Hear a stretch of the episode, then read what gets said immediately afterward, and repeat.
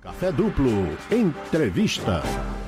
Bom dia, Sérgio, mais uma vez, mais uma quarta-feira aqui juntos. Hoje falando sobre um assunto importante e muito dolorido, né? Ainda é também um tabu para grande parte da população.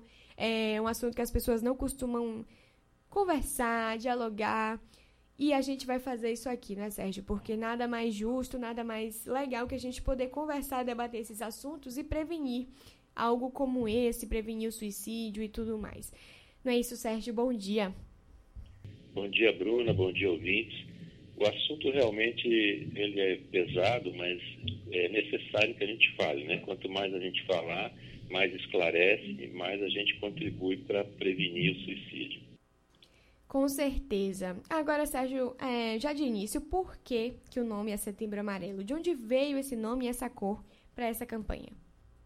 Vou explicar o que é setembro, o que é amarelo e por que, que o dia 10 de, de setembro é o Dia Mundial de Prevenção ao Suicídio. Isso aconteceu em 1994. Um rapaz chamado Mike, que tinha 17 anos, era um cara divertido, um cara caridoso, é, gente boa, né? Estava com a vida bem, tranquila.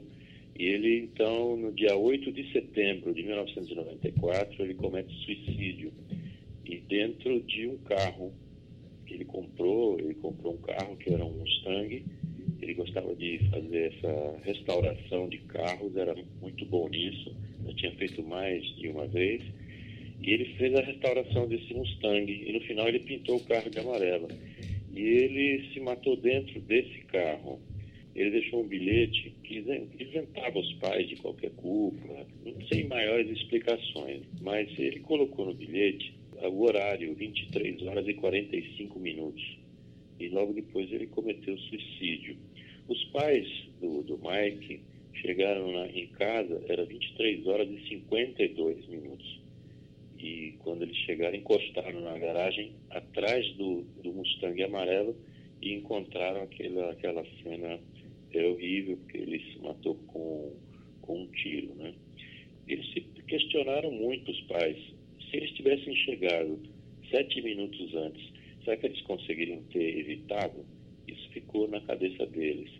Durante o, o, velório e o próprio enterro, eles, eles fizeram 500 cartões e 500 fitas amarelas. E nesses cartões estava escrito: se precisar, peça ajuda. E as fitas amarelas também, em função da cor amarela do carro, né? Aí teve grande repercussão esses, esses 500 cartões distribuídos e logo, rapidamente, depois de uma semana, alguma coisa assim, eles já receberam alguns e-mails, receberam alguns contatos, agradecendo por terem esclarecido, por terem dito a pessoa do outro lado se, não se sentindo só, e também alguns e-mails pedindo ajuda para eles, para os professores da, daquela escola, tudo, da, da região, e a partir daí, esse, eles resolveram fazer essa movimentação. Né, que nos Estados Unidos não é o setembro amarelo, lá é a fita amarela, Yellow Ribbon, que é uma, um movimento é, constante. Ele é constante, tem até o site, se alguém quiser olhar, yellowribbon.com, em que esse movimento ele fica sempre constante, com grandes resultados ao longo do tempo, com muita gente sendo salva aí. No Brasil, é, de, de, uns anos para cá, de 2014, 2015 para cá, o Centro de Valorização da Vida, ele, então, por, por iniciativa do CVV, passa a ser, então, o mês de setembro, o setembro amarelo. Setembro exatamente porque foi o mês em que o Mike se suicidou, amarelo porque era o carro dele, o Mustang amarelo, e o dia 10 de setembro, que é o Dia Mundial de Prevenção do Suicídio, foi o dia do sepultamento do Mike. Então é por isso que é o Setembro Amarelo aqui no Brasil, que é esse mês onde a gente intensifica a divulgação desse tipo de, de, de informação né, sobre o suicídio, porque a Organização Mundial de Saúde ela prevê que 90% dos suicídios podem ser evitados. E a gente tem uns números sempre muito grandes aí de que quase 20% dos brasileiros, está falando aí 17, 18% dos brasileiros, já pensou em cometer suicídio. A gente está falando aí de 36 milhões de pessoas, mais ou menos, no Brasil que já pensaram nisso. Então, é da, essa aí é, é a origem do, do Setembro Amarelo. Bem, Sérgio, para quem chega agora, né, conversamos com o psicólogo Sérgio Manzioni sobre o Setembro Amarelo. Quais são os dados atuais que nós temos sobre suicídio no Brasil? Olha, no Brasil a gente tem um suicídio a cada 45 minutos. É, no mundo é um, um suicídio a cada 40 segundos. A gente está falando que é, no mundo esse flagelo que é o suicídio, ele mata um milhão de pessoas mais ou menos por ano no mundo. No Brasil, a gente tem mais ou menos aí 13.500 a 14 mil pessoas por ano. Lembrado que eu acabei de dizer que 90% pode ser evitado, a gente teria aí mais de 10 mil pessoas que poderiam estar vivas hoje. Né? Esse número é muito mais forte, o número de suicídios numa faixa etária entre 15 a 19 anos é a pior faixa etária, mas se estende muito. Né? O, o, suicídio ele incide principalmente aí é, entre essa faixa, né, 15 e 19 é pior, mas de 15 a 35 e depois ele dá um salto né, para maiores de 70. É, no Brasil é provavelmente a segunda causa de mortes aí nessa faixa de idade, né, de 15 a 19. A primeira é sempre ainda, infelizmente, são os acidentes de trânsito. E a gente tem também que 80% dos, suicídios no mundo, eles estão em países de média ou baixa renda. Então, está muito associado à classe econômica, à falta de esperança com o futuro, a uma série de outras coisas. Então, é uma questão de saúde pública, de medidas aí preventivas tem que ajudar muito situação. E o próprio Setembro Amarelo é uma campanha que já faz esse esclarecimento aí. Agora, Sérgio, o suicídio ainda é um tabu, né? Mas antigamente ele nem era mencionado. Discutir mais sobre isso tem trazido bons resultados? É, aí tem uma separação importante, porque é, existe uma, um, um, efeito constatado, que é o efeito Weber, que é esse, seria esse efeito manada, né? Você disparando uma notícia de um suicídio, outras pessoas é, também é, cometem um suicídio baseado naquilo. Isso foi, foi observado com o suicídio da, da Marilyn Monroe e depois do Kurt Cobain, né, que é daquele grupo de rock. Depois dessas mortes, o número de suicídios aumentou. E esse efeito Éder é, é um personagem de um livro do Goethe, que também comete suicídio, isso lá no final do século XIX, e muitas pessoas acabaram, acabavam lendo o livro e aquilo incentivou muita gente. Então, o suicídio, suicídio não é notícia, então ele não é uma coisa que pode ser divulgada, não é notícia. Mas acontece que falar sobre ele é importante. Noticiar que houve um suicídio, isso não é importante, mas a gente falar, como a gente está fazendo aqui agora, esclarecendo, isso é importante. Sim. Então, como você perguntou aí, tem trazido bons resultados? Sim, tem trazido muito bons resultados, porque muita gente declara que, que teria essa intenção do suicídio e que um mau esclarecimento pôde é, não cometer. E as próprias famílias e amigos também que começaram a identificar é, fatores de risco, e coisas assim para que a pessoa pudesse ajudar de fato. Né? Exatamente. É, é, nós leigos, né, chamamos essa coisa mesmo de divulgar certas coisas, certos acontecimentos, é também como um gatilho, né? Por isso mesmo que a imprensa não noticia tudo isso, até porque, como o Sérgio mesmo citou, isso não é notícia. Agora, para quem chegou, né, neste momento, a gente conversa com o Sérgio Manzioni, psicólogo que tem um quadro fixo toda quarta-feira aqui no Café Duplo, hoje falando sobre o Setembro Amarelo. Quais são as principais causas de suicídio, Sérgio? Ele está sempre atrelado à depressão ou não? Porque o que chega para nós leigos é que é isso. Você tem depressão, logo você pode chegar a esse ponto, né?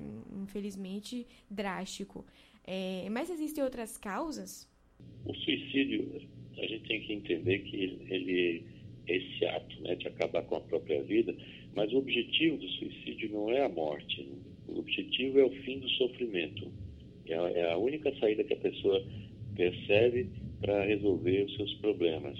E aí, por trás disso, de fato, pode ter a depressão, ansiedade, sempre está ligado assim a culpa, remorso, medo, humilhação, né, bullying, cyberbullying, agressões, uma série de outras questões, questões financeiras também, que a pessoa não vê saída e que ela vai é, ter como única saída a, a solução se livrar desse sofrimento, o suicídio. Então, 96% das causas de suicídio, segundo a Organização Mundial de Saúde, estão relacionadas a três principais transtornos mentais.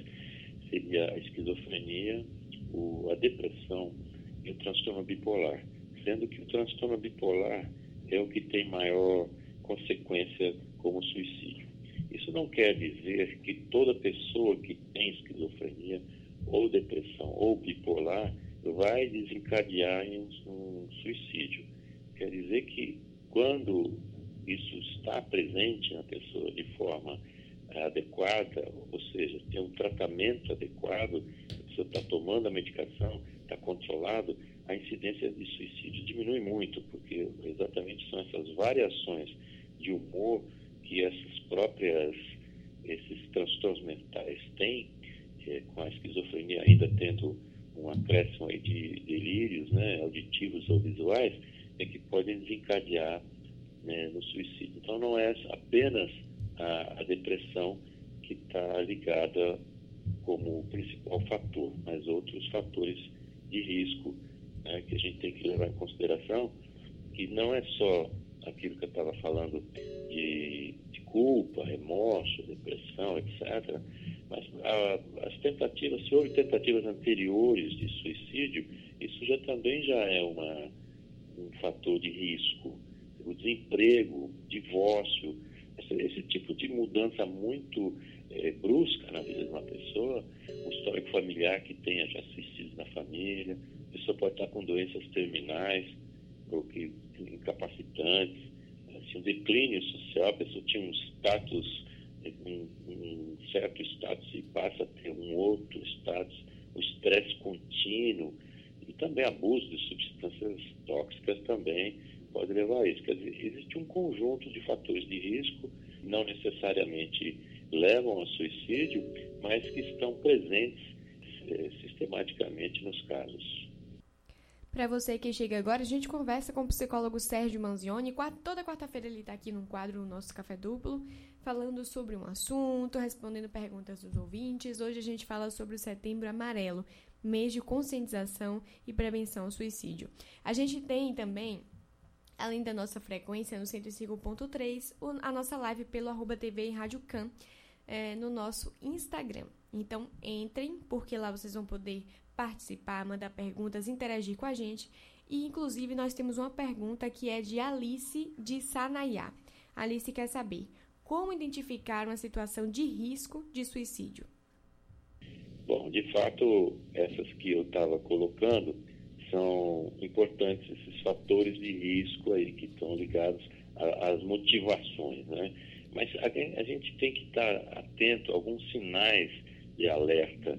E os sinais de alerta são muito importantes, porque um dos mitos que se tem erroneamente é de que o suicídio ele não avisa, né? Que seja, quando a pessoa quer se matar, ela não, não dá sinais. Isso não é verdade. A pessoa dá sinais, sim é que os outros, de fato, não, não estão preparados para entender esses sinais. Então, a gente tem que ficar atento a algumas coisas que eu vou dizer aqui. Primeiro, quando a pessoa tem variações de humor muito grande, a variação pode ser positiva ou negativa, ou seja, ela pode sair do humor mais triste para o alegre, também isso, às vezes a gente acha que é bom, né, que sai do triste para o alegre, mas pode ser uma variação que não seja boa, e também do estando um estado de, de alegria e saindo para tristeza. Então, quando a pessoa começa a, a falar muito com a, a, preocupação, né, com a própria morte, quando ela começa a, a, emitir frases do tipo assim, eu vou desaparecer, eu queria que nunca mais eu acordasse, vou dormir não queria mais acordar, né? eu vou deixar vocês em paz, eu sou um estorvo para a família. Esse tipo de coisa a gente tem que levar a sério. Muitas vezes existem pessoas que usam isso também como um certo tipo de chantagem emocional, né? mas a gente tem que ficar atento, que pode não ser. Então, na vida das dúvidas, é observar o que é está acontecendo. Outra coisa interessante é essa variação de comportamento também. A pessoa começa a se isolar, começa a ter essa tendência ao isolamento, ela passa a não atender mais telefone, começa a cancelar suas atividades cotidianas, começa a desaparecer do convívio. É preciso tomar cuidado, principalmente se esse isolamento for repentino. A pessoa era de um jeito e começa a não ser mais. É uma grande alteração. É uma outra, um outro sinal de alerta importante é quando a pessoa começa a se desfazer dos objetos pessoais de valor. Começa a dar um anel, começa a dar uma caneta, começa a chamar alguém para conversar, etc., como se fosse uma preparação para ir embora. E uma coisa importante, é um sinal emergencial também que deve se tomar muito cuidado, é quando a pessoa passa a ter uma tranquilidade repentina. Então, alguém que estava com uma depressão severa, por exemplo, ou com muita ansiedade, de repente parece que está feliz. Ela sai daquele estado mais de tristeza profunda e também de prostração e começa a ficar feliz, calma, já é uma tranquilidade, começa a sorrir, começa a interagir com as pessoas de uma forma bem mais hum. tranquila e mais ativa, inclusive. Então, quem está em volta pensa que é melhor. Então, vê a pessoa que está com essa variação de humor e diz: oh, que bom, ela está melhorando, ela está até mais feliz. Mas esse é um sinal de alerta importante, porque essa felicidade, essa tranquilidade que aparece na pessoa pode ser a conclusão que ela achou né, que a solução vai ser o suicídio, e que ela vai se livrar do sofrimento através do suicídio. E quando ela define isso, ela fica tranquila, porque agora é uma questão apenas de executar o ato, mas a solução ela achou. Então, todo aquilo que vai empurrando a pessoa para o suicídio é, de fato, a, essa falta de uma saída para o seu sofrimento. E quando ela consegue achar de saída, mesmo que seja o suicídio, ela então pode tranquilizar. São vários os casos que isso acontece e que a pessoa está bem, às vezes está no final de semana é, com, com um filho, numa piscina, rindo, etc. e tal, e na segunda-feira comete suicídio. Então é preciso tomar cuidado com esses sinais de alerta aí. Pois é, Sérgio, eu até conversava aqui, né, no estúdio sobre a importância, né, da gente conversar e ouvir, né, é sempre ficar atento a esses sinais e também não menosprezar, porque eu já ouvi diversas vezes é, ah, quem quer se matar, se mata, não fica anunciando, não fica falando, mas a questão é justamente essa, essa pessoa ela não quer de fato se matar, ela não quer chegar a esse ponto. Ela só quer que essa dor passe, ela só quer que isso, esse desconforto passe, né? Para você chegar a esse ponto realmente é porque já está numa situação é, realmente complicada e a gente não deve nunca reproduzir esse tipo de discurso. Agora, é, em casos, Sérgio, em que as pessoas elas têm é, esses pronunciamentos, elas falam coisa do tipo, você observa que há realmente ali uma questão a ser tratada, conversada, mas a pessoa se nega a conversar ou até mesmo a procurar uma ajuda psicológica, ajuda de um psiquiatra, como reagir, como agir né, em situações assim? Olha, é importante dizer para a pessoa que ela não está só e que se ela está pensando aí tirar a própria vida, ela tem que entender que ela não está só e que existem aí formas de superar, de superar esse sofrimento. Então, essa é uma importante mensagem, mesmo que ela não esteja é, reagindo a, uma, a um diálogo, que ela não esteja querendo falar, que está prostrada, é importante dizer isso, que ela ouça. Se você não está só, e seu sofrimento, a gente consegue superar isso. Existem formas de superar. Então, a gente tem que conversar com a pessoa principalmente nessa, nessa conversa, não pode ter julgamento. A gente não pode dizer para ela que ela está tá pagando aquilo porque ela é culpada, porque é pecado, ou por qualquer coisa, qualquer tipo de situação e que ela merece aquele sofrimento. Então, é, é porque ela fez tal coisa, então resultou nisso. Isso é um julgamento. Né? E também outra coisa que não se pode fazer, é como você falou, né, a gente não pode banalizar a situação. Porque se, quando você banaliza essa situação, você está colocando a pessoa num, num, num, lugar pior ainda. Porque quando você diz, olha, o que você está sentindo aí não é nada, isso que você está passando não é nada. Mas acontece que a pessoa está sentindo um sofrimento muito alto. Então ela diz, bom, não é nada isso que eu estou passando, mas eu estou com um sofrimento muito alto, então é muito grave. Então você, quando banaliza a situação, você reforça o, o fato de que ela está com sofrimento alto. Outra coisa importante é você não dar opinião. A opinião não resolve nada. Então ela diz assim, é, esses, pensamentos suicidas, eles não são uma questão de opinião. Né? Por exemplo, é falta de Deus a pessoa diz, olha, o que você está passando é falta de Deus, se você fosse mais na igreja, você estaria assim. Não, não é falta de Deus, é uma doença. A pessoa também diz assim, quer chamar a atenção. É de fato, a pessoa quer chamar a atenção, mas não é chamar atenção no sentido da chantagem emocional, ou então birra de criança que se joga no chão, fica é, gritando. Está querendo chamar atenção. Mas nós estamos falando de uma pessoa que quer chamar atenção para algo extremamente grave que é o suicídio. Então a gente tem que ter em mente que esse tipo de opinião ela não ajuda, ela só atrapalha. Você não tem que dar opinião, dizer, você não tem que dar diagnóstico. A pessoa não tem que dizer, ele está assim porque é por causa daquilo. Você não tem condição de dar diagnóstico. Quem tem que dar diagnóstico é profissional da área que sabe identificar isso. E não o, o pai, a mãe, às vezes não tem essa condição muitas vezes a intenção pode ser até boa, mas intenção boa não resolve muito. A ação tem que ser boa. E entender que pensamento suicida, ele não é uma é, escolha. O pensamento suicida é um sintoma de que algo não está bem. A pessoa não está escolhendo é, é, se matar ou não. Aquela é a solução para tirar seu sofrimento. A gente tem que entender que a pessoa que está nesse estado, ela está com, com uma percepção alterada da realidade e que não está vendo uma saída como alguém que, que não está emocionalmente envolvido pode estar vendo. Então é importante ter esse respeito pelo outro entender o que o outro está passando.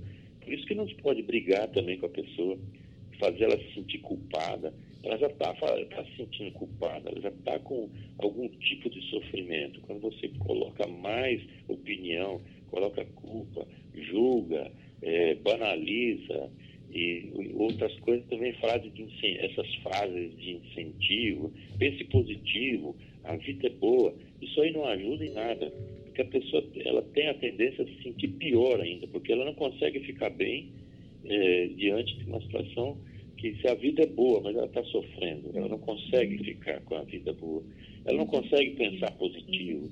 E alguém diz assim, pense positivo, a vida é boa, veja como o mar é lindo, como o sol brilha, mas ela não está conseguindo ver aquilo. Então ela começa a se sentir pior, porque ela vê que eh, o, o sofrimento dela passa, ela passa a valorizar aquele sofrimento. Porque se tudo está bem, se o mundo é maravilhoso, e ela está se sentindo mal é porque ela é menos importante, é porque ela é menos capacitada, é porque ela é, é, se coloca numa posição inferior. Então, ao que se recomenda às pessoas, familiares, etc., é, não sabe o que fazer, não sabe o que falar, não fale nada. Diga para pessoas apenas o seguinte: olha, você não está sozinha, a gente está junto. É, ajuda a pessoa incentiva a pessoa a ir a procurar uma ajuda por uma, um acompanhamento profissional. Diz para ela, oh, eu vou junto com você, vamos marcar esse negócio, a gente vai junto. Né? Isso que é importante. E não ficar dando palpite que não vai resolver nada e pode até inclusive atrapalhar. Então, aos familiares e amigos que identificam essa coisa, vai conversar com a pessoa. Se ela não quiser falar nada, você insiste em conversar. E, ela, e no máximo, se ela não quiser ouvir nada, você diga: você não está só e existem formas de superar esse seu sofrimento. Muito bem, Sérgio. A gente vai encerrando por aqui. É um assunto que poderia render muito mais, né? É, só peço que rapidamente você dissesse a pessoas né, que estão é, precisando conversar, estão se sentindo mal, estão tendo alguns pensamentos é, que não estão agradáveis e tudo mais. Como essas pessoas podem buscar uma ajuda agora? Muitas delas também têm dificuldade de falar sobre isso com outras pessoas. Existem alguns mecanismos, alguns meios de procurar ajuda? Sim. A gente, resumindo, a gente pode dizer o seguinte: a gente tem que escutar, escutar, né, sem julgamento, e dar essa certeza que a pessoa não está só. Você incentiva também a procurar ajuda profissional. Você mantém contato com a pessoa, você liga para a pessoa, você fala com ela, não é só é, bonequinho ou imagenzinha do WhatsApp, não. Você liga e fala. Né? E nos casos de crise, onde a pessoa realmente está tá muito agitada, etc., e que está na iminência de cometer suicídio, você tem que acionar aí no caso de suicídio, a pessoa tiver numa situação para pular de um, um prédio ou, qualquer coisa, no caso assim, tem que chamar é, bombeiro, tem que chamar polícia, etc. Mas nos casos que a pessoa está com sofrimento e que pode ter uma saída, dois são os caminhos é, principais e iniciais. Um é o Centro de Valorização da Vida, o CVV, ligar para 188, é, 24 horas por dia, 7 dias por semana, sempre tem alguém é, capacitado, são voluntários preparados para esse acolhimento e eles sabem o que falar. Por telefone, por chat, também tem e-mail. 188 precisa ser um caminho. E outro caminho é o, são os centros, né? o Centro de Atendimento Psicossocial, que são o CAPS.